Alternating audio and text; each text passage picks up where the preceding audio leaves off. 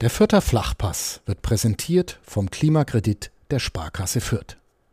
Ob Außenwanddämmung, neue Fenster oder Heizungstausch. Sanieren Sie Ihre Immobilie einfach und günstig, ohne Grundschuldeintrag bis 50.000 Euro. Denn Sanieren hilft Energiesparen. Der Klimakredit der Sparkasse Fürth. Herzlich willkommen zu einer neuen Folge unseres Podcasts Mitmenschen. Mein Name ist Franziska Holzschuh und ich habe heute einen Mann zu Gast, der Journalist ist, der in sozialen Netzwerken sehr aktiv ist und dort auch sehr polarisiert und der uns heute auch einiges erzählen wird über seine Heimat, denn er ist in Nürnberg geboren und fühlt sich immer noch sehr stark als Franke und erzählt das auch gerne aller Welt. Ich freue mich, dass Ulf Poschardt, Chefredakteur der Welt 24, heute hier zu Gast ist. Mitmenschen, ein Podcast von nordbayern.de. Mit Menschen, die verändern, bewegen, unterhalten. Ulf, du hast ein Buch geschrieben, das heißt DJ Culture. Und in diesem Buch gibt es einen Satz, den ich gefunden habe und den ich sehr interessant und bezeichnend finde ich bin männlich, heterosex heterosexuell und links. Mhm. Ähm, ich glaube, zwei Punkte würdest du so stehen lassen. Beim dritten weiß ich es nicht genau.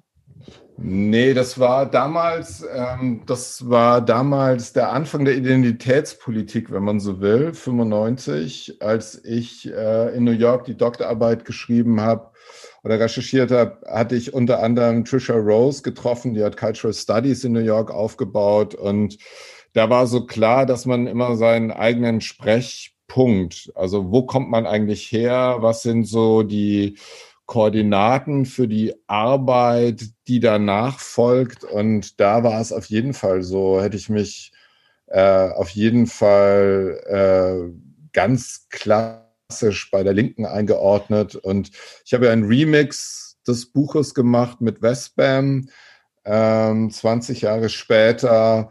Und ähm, da habe ich das sozusagen dann nochmal von der liberalen Folie, diese Doktorarbeit, ein bisschen neu interpretiert. Aber es ging so darum zu sagen, ähm, bevor ihr lest, was ich da geschrieben habe, äh, das kommt aus dieser Warte und dieser Perspektive. Aber was? als Linker, als Linken würde ich mich heute natürlich nicht mehr bezeichnen. Aber was, was, was hättest du damals unter links verstanden oder wie hast du dich als Linker definiert? Was waren naja, die Werte, glaube, die dir wichtig waren? Ja, ich glaube, dass die, die Doktorarbeit selbst ja so eine Fortschreibung von drei Dingen war. Das eine war äh, eine materialistische Kulturgeschichte.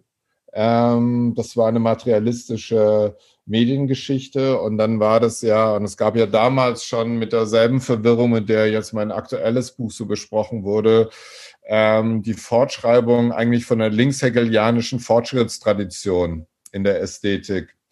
Und äh, das war bei meinem Doktorvater Friedrich Kittler leider schon verstorben, ein wirklich grandioser Philosoph und Denker. Der hat mich da immer sehr ermutigt und ermuntert und im Grunde genommen erzählt dass die Geschichte der DJ-Kultur als eine Dissidenzkultur, also als etwas, von Aufbrüchen gegen das Establishment und natürlich insbesondere die Popkultur.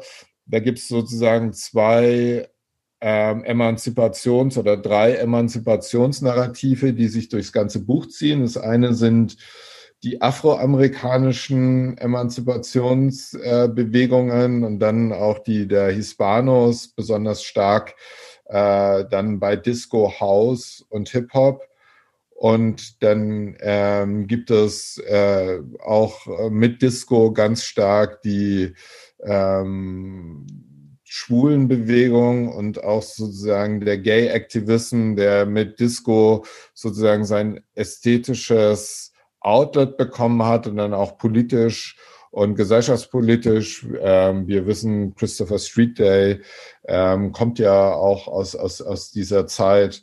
Ähm, das war der Aufbruch. Und das Dritte, und das war eigentlich so mein rührendster Glaube, wenn in der Kultur, in der Ästhetik sich die Dinge so unglaublich verändern. Also das Buch beschreibt eigentlich den Prozess in der Popkultur, der dann ähm, gut äh, 12, 13 Jahre später jemanden wie Barack Obama erst möglich werden lässt. Mhm. Und am Ende meines Buches hat die Taz damals geschrieben, wen am Ende zu viel rote Fahnen, weil ich so selig bin und glaube, wenn es in der DJ-Culture alles so gelingt mit Fortschritt und, und, und Emanzipation und sozialer Teilhabe und kultureller Teilhabe, da muss es doch im Großen und Ganzen gehen. Also äh, insofern ist es, glaube ich, ein sehr klassisches linkes Buch, ja. Aber wie fühlt sich das jetzt an, wenn man, wie du, doch in den sozialen Netzwerken, insbesondere auf Twitter, mehr so jemand ist, an dem Linke sich gerade sehr, sehr abarbeiten?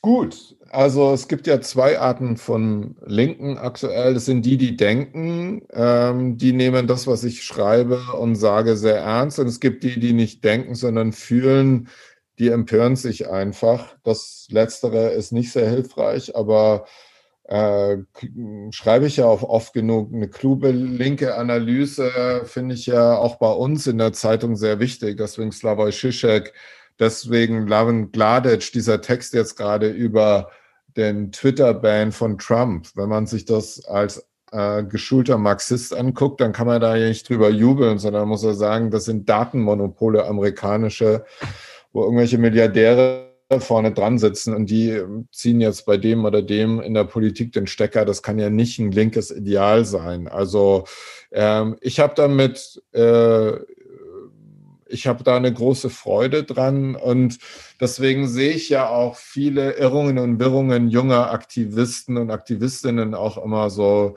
besonders amüsiert, weil äh, ich finde, die sind manche von denen ja mit 23 schon viel vernünftiger, als ich es damals war. Aber du stürzt dich ja schon mit Freude rein in diese Auseinandersetzungen.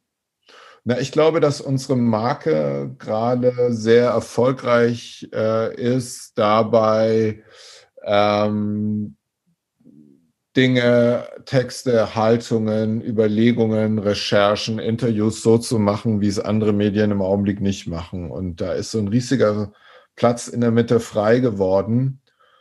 Und den besetzen wir. Und äh, wenn du meine Tweets ansprichst, ich versuche halt unsere Geschichten auch gut zu platzieren. Deswegen auch immer meine Nachfrage Text gelesen. Also ich mache sozusagen klassisches Social Media Marketing für unsere Geschichten und freue mich natürlich sehr, dass das so gut funktioniert. Hm. Da gibt es allerdings auch Posts von dir, die, sagen wir es mal so, jetzt im, im Nachgang die man sich nochmal neu angucken kann. Also ich habe mir einen zum Beispiel rausgezogen, der geht auch gerade wieder viral im Netz, ähm, wo du äh, gefordert hast, dass der POTUS, also der President of the United States, den Friedensnobelpreis kriegen solle aufgrund ähm, von einem Abkommen, was Israel, die Arabischen Emirate und Bahrain geschlossen haben, ähm, auf, seinen, ja, auf seine Arbeit hin. Ähm, würdest du das heute nochmal so posten?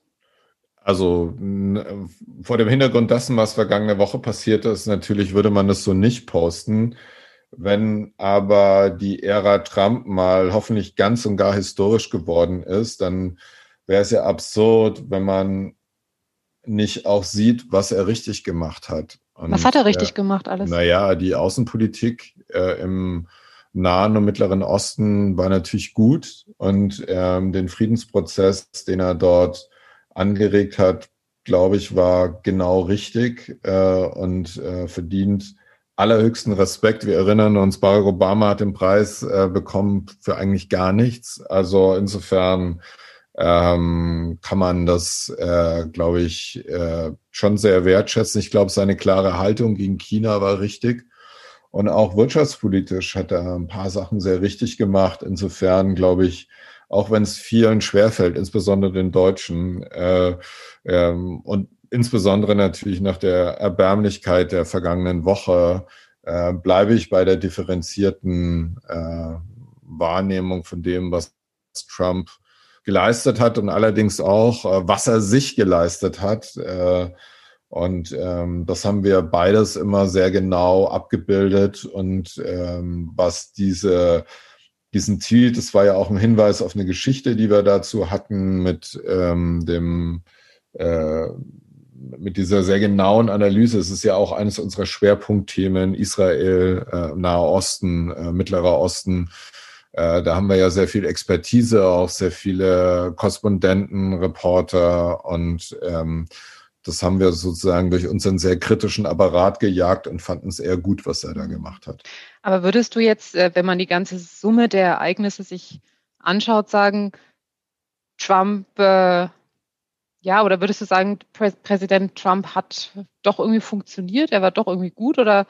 Naja, ich glaube differenziert. Ich meine, ähm, ich glaube, jeder Präsident ähm, muss differenziert wahrgenommen werden. Und äh, indem man das in Deutschland sagt, unterläuft man ja schon die manichäischen Bedürfnisse. Also Obama, der Heilige, Trump, ähm, der Teuflische und äh, muss ja nur an die Cover, die entsprechenden denken, dann weiß man, dass es so ein Bedürfnis gibt, diese Differenzierung nicht vorzunehmen. Du und sprichst zum Beispiel ein Spiegelcover an, wo Trump ja, äh, ja. einen abgeschlagenen Kopf in der Hand hat. Ja, also ne? gab es ein Dutzend Spiegelcover bestimmt, gab es ja. ja. auch woanders. Und natürlich kann man auch äh, und muss man auch, wir haben ja auch vergangene Woche äh, sehr scharfe Cover gemacht. Ähm, äh, ich glaube, die Legacy von ihm ist mit dem Abgang komplett erledigt, das ist ja klar. Und jemand, der eine Art Putsch in seinem eigenen Land anzettelt als äh, Demokrat, also als äh, republikanischer Demokrat, äh, das ist vollkommen indiskutabel. Und äh,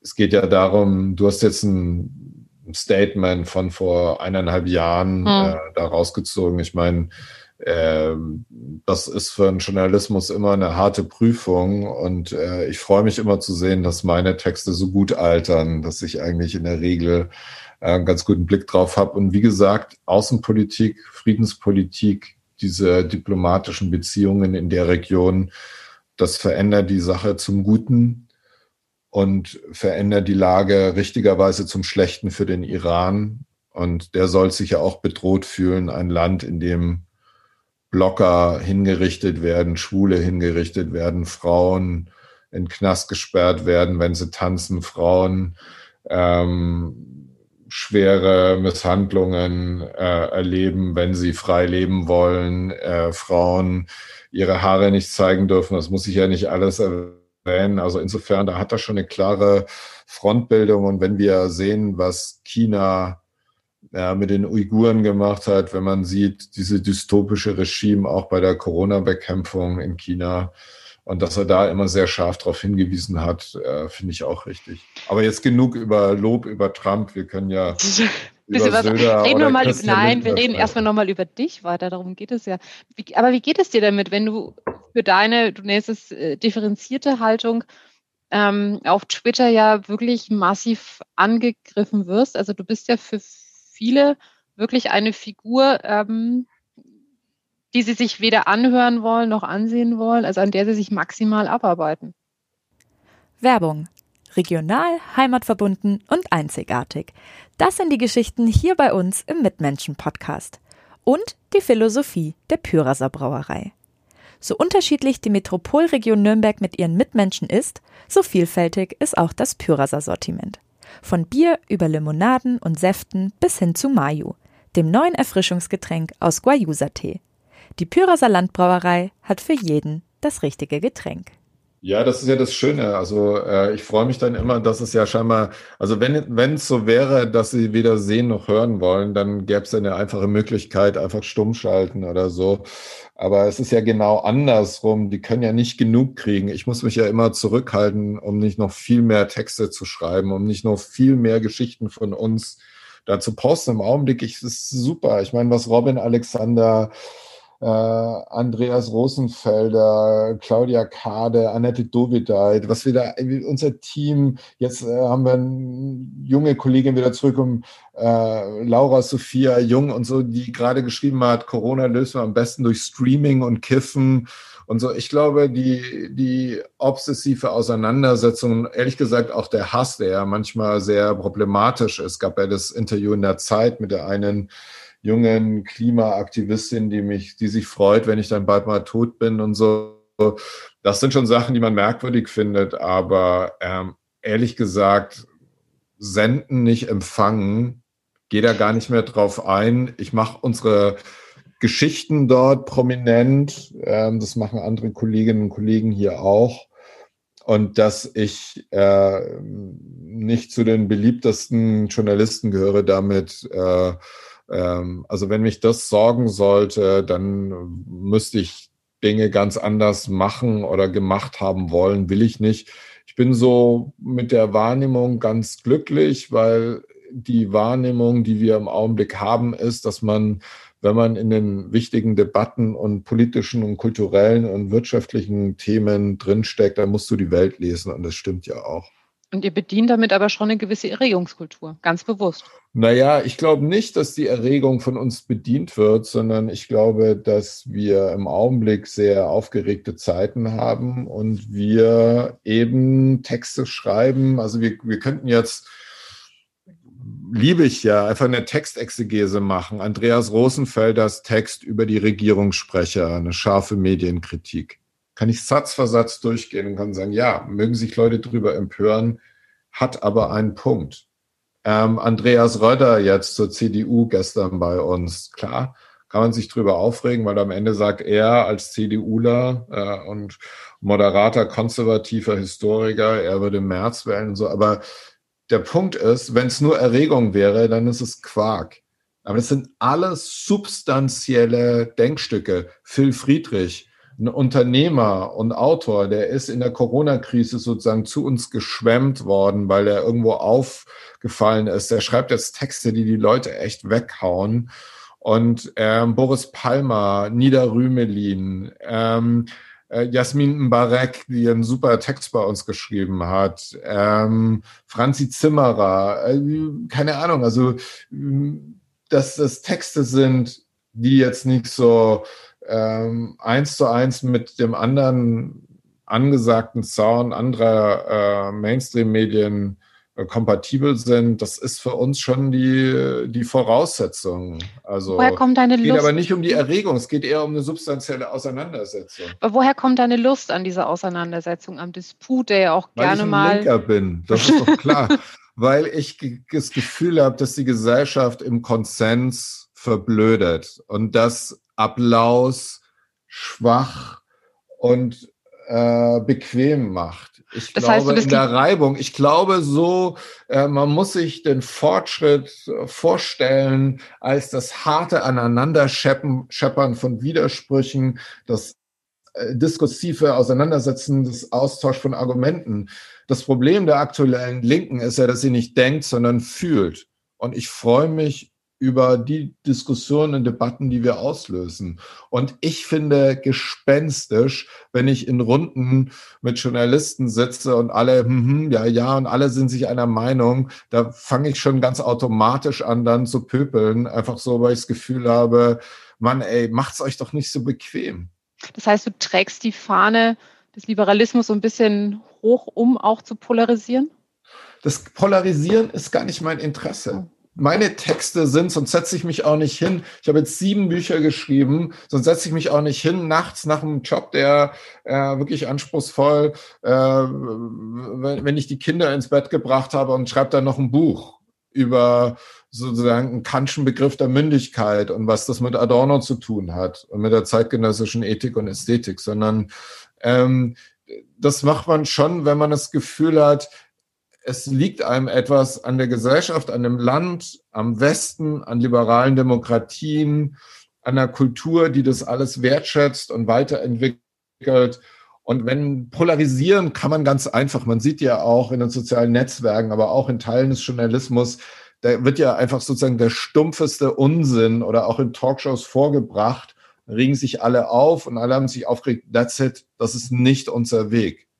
Unsere Texte halten und Texte, die einfach nur äh, oder Geschichten, die einfach nur so aus blanker Polarisierungslaune geschrieben werden, das ist einfach dünne Suppe, das schadet der Marke, das kann man unseren äh, Abonnenten eigentlich nicht zumuten. Wobei du ja schon auch ein paar Themen ähm, forcierst, die, die dir, glaube ich, selber am Herzen liegen, sagen wir es mal so. Also Geschwindigkeitsbegrenzung, Stichwort. Ja.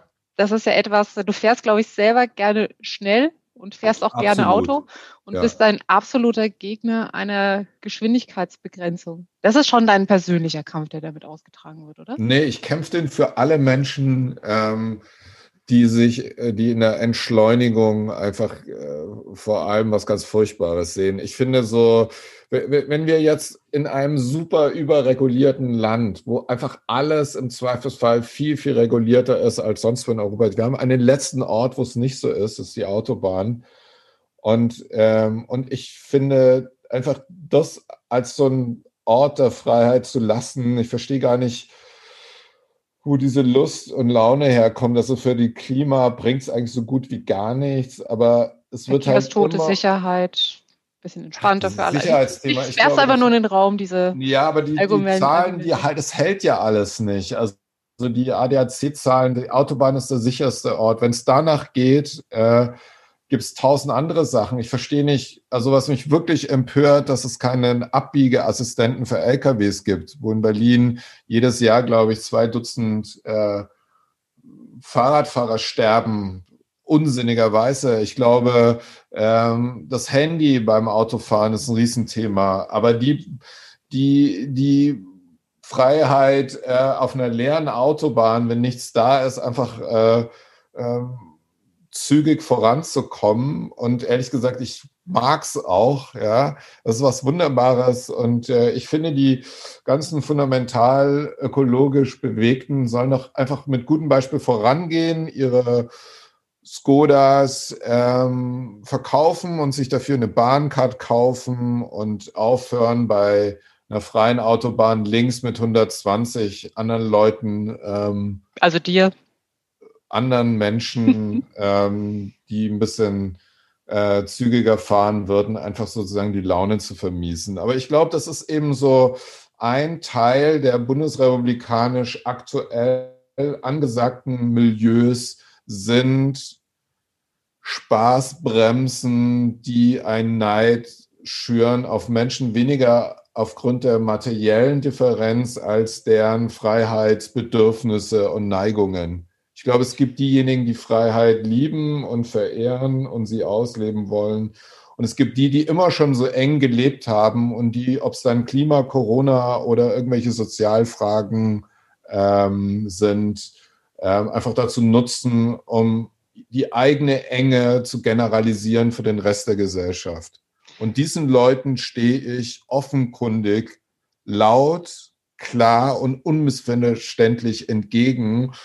Und dass die sich praktisch dann auch immer angesprochen fühlen, ist für mich nur wunderbar. Also ich nenne die ja nicht mal beim Namen, sind ja auch dann prominentere Kollegen und dann kommt irgendwie ein Text oder ein Interview mit mir, von mir und dann reagieren alle drauf, so wie damals bei dem Stück Igor Levit. Da habe ich nur von irgendwelchen Moralbrigaden gesprochen und am nächsten Tag konntest du nachsehen, wer sich da alles selbst äh, zum Dienst gemeldet hat. Das war zum Piepen. Was ist daran fränkisch? Also an dieser Freude am, ich nenne es jetzt mal Diskurs. Ja, also wir, also wir Franken, ne? Mhm. Also ich habe ja dänische Mutter, aber also bei uns ist doch ganz klar.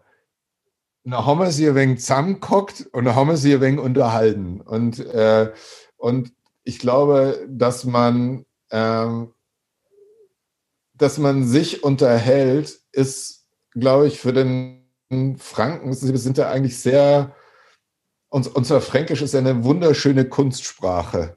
Vielleicht die schönste Kunstsprache überhaupt. Das musst du erklären. Also das ist einfach, das ist sowas super Schönes und Einzigartiges. Und wenn man, wenn man in, mit Franken zusammen ist und man unterhält sich, man hat ja nicht nur Deutsch, sondern das Fränkische ist ja dann eine ganz eigene, ist eine ganz eigene Sprache mit unglaublich vielen Schattierungen, Leute, die aus äh, äh, aus Schwabach reden anders als Leute aus Stein, Leute aus Erlangen reden anders äh, als äh, Leute aus äh, Burgtann. Und ähm, das ist eine reiche, großartige Sprache. Und an, der, an dem Liebevollen des Dialekts und auch an den unglaublich Waggerle, Schneggerle und so weiter. Was ist da? Obwohl, ich glaube, das darf man ja alles gar nicht mehr sagen, aber auf jeden Das- Fall. Man ähm, kann auch ein Kind Wagala nennen. So, auf jeden Fall. Ähm, ähm, da, da stecken so viele Feinheiten und so, so unendlich viel Liebenswertes drin. Und gleichzeitig, ähm, wenn man Jahre im Block 5 beim Club verbracht hat, natürlich auch eine gewisse Schärfe und auch eine was Rüdes und was Brutales. Ja. Und, ähm, und dann, glaube ich, ist Franken oder sind Franken so, wie ich auch jetzt viele Ostwestfalen so kennengelernt sehr, sehr bodenständig. Die heben nicht ab. Und ähm, das ist, glaube ich, eine große Qualität. Und es verhindert auch, dass man in Debatten so ähm, sein Grounding verliert. Und deswegen habe ich eigentlich auch in all meinen Büchern immer die Materialforschung an den Anfang gestellt. Also wir schweben nicht über den Wolken. Du bist ja in Nürnberg geboren Ja. ähm, und auch hier aufgewachsen, hast hier, soweit ich weiß, auch Abitur gemacht. Nee, ich habe in Hof Abitur In gemacht. Hof, oh, also im Norden, dann weiter noch nach Ganz Hofen. hart. Oh, okay. Ähm, was, was verbindest du noch mit Nürnberg oder mit, mit Franken? Welche Emotionen hast du noch, wenn du hier daran denkst? Wenn ich den Dialekt höre, geht mir das Herz auf. Und ich höre auch bei dem leisesten rollenden R, äh, höre ich eigentlich raus und so, sagen Sie mal, wo kommt denn jetzt Ihr Dialekt her? No, das, das kann das doch ruhig so fahren, ne? Das ist und so weiter. Und man hört das eigentlich immer. Und ähm, ich finde das, da geht mir das Herz auf. Ich finde ein Schäuferler, wenn es vor mir steht, irgendwie, wenn ich bei meinen Eltern bin und und äh, Und der Club. Schale ist knusprig, Ah. herrlich. Äh, natürlich der Club, wobei es im Augenblick äh, echt schwer ist, schwer auszuhalten, aber ich hoffe, Aber es gab noch schlimmere Tiefs. Ja, ja, also ich bin in Ingolstadt bei der 97. Minute oder wann auch immer. Da gibt's jetzt ein ganz großartiges Buch, äh, Fußball als Nahtoderfahrung von Mhm. Oliver Fritsch. Und, ähm, und das trifft's. Also ich habe auch gedacht, ich sterbe. Ich war mir auch gar nicht sicher, ob ich überhaupt noch lebe. Ähm, und ich bin dann sehr froh, dass ich es äh, überlebt habe. Aber der Club macht aus einem schon einen leidgeprüften Menschen. Da kann man dann auch als FDP-Wähler und Ferrari-Fan äh, nicht viel schlimmer leiden. Das sind meine drei Fs. Fridays for Future heißt für mich FCN, FDP und Ferrari. Und Franken natürlich. Franken natürlich immer. Ähm, du bist, wie gesagt, in Nürnberg geboren und auch hier aufgewachsen. Dein Vater war, ähm, hat bei den Methodisten gepredigt. Inwiefern hat dich das beeinflusst in deinem Werdegang? Naja, also ich glaube, dass, ähm, dass wenn man seinen Vater auf einer Kanzel sieht, äh, dann äh, macht das schon was mit einem. Ich glaube, äh, vor allem hat mich geprägt, dass mich mein Vater 1972, als Willy Brandt auf dem Hauptmarkt war, ähm, in Nürnberg auf, dem, auf den Schultern hatte. Und ich habe Willy Du warst Brandt fünf Jahre alt damals, ne? Genau. Und ich bin 68 in Nürnberg, äh, habe ich demonstriert im Kinderwagen gegen die Notstandsgesetze. Also ich bin ein echter Nürnberger 68er. Und äh, ich glaube, die, die Tatsache, dass mein Vater auch Laienprediger bei den Methodisten war, mh, hat sicherlich auch mein nachhaltiges Interesse an Religion und an theologischen Fragen geweckt. Ich habe meinen Zivildienst auch in der Kirche gemacht in Hamburg, in Hamburg-Wilhelmsburg, in so einem wirklich sozialen Brennpunkt. Und die Methodistenkirche ist ja eine Arbeiterkirche von der Tradition her, also auch eher eine linke Tradition. Und um das Linke richtig schön abzurunden, ich habe Radball gespielt in Katzwang beim Arbeitersportverein Solidarität Katzwang. Also ich bin mit einem Soli Katzwang-Trikot ähm, beim Radballen gewesen. Wie, wie erinnerst du dich an deine Kindheit in Nürnberg? Also ich erinnere, in Nürnberg geboren und dann bin ich ja aufgewachsen bei Nürnberg in Schwabach, ähm, sozusagen an der Stadtgrenze zu Nürnberg und, ähm, und ich hatte eine wunderschöne Kindheit.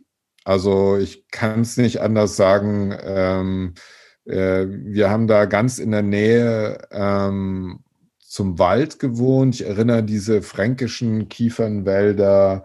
Äh, ich erinnere diese endlose Freiheit mit Fahrrad raus mit meinen Kumpels und dann sind wir einfach morgens raus mit dem Fahrrad durch den Wald, haben gespielt, haben getobt, Baumhäuser gebaut, mittags kurz nach Hause. Meine großartige Mutter hatte dann gerne auch immer für die Freunde mit Mittagessen gemacht und mit meinem Bruder. Und dann sind wir wieder raus und dann waren wir abends da. Als wir dann anfingen, Fußball zu spielen, war das dann dasselbe. Aber ich erinnere das als eine unglaublich freie und, und unschuldige, so eine Art von Kindheit ohne Computerspiele, ohne Digital Devices, ohne den ganzen Schmuh. Fernsehen gab es praktisch nur ab 17 Uhr.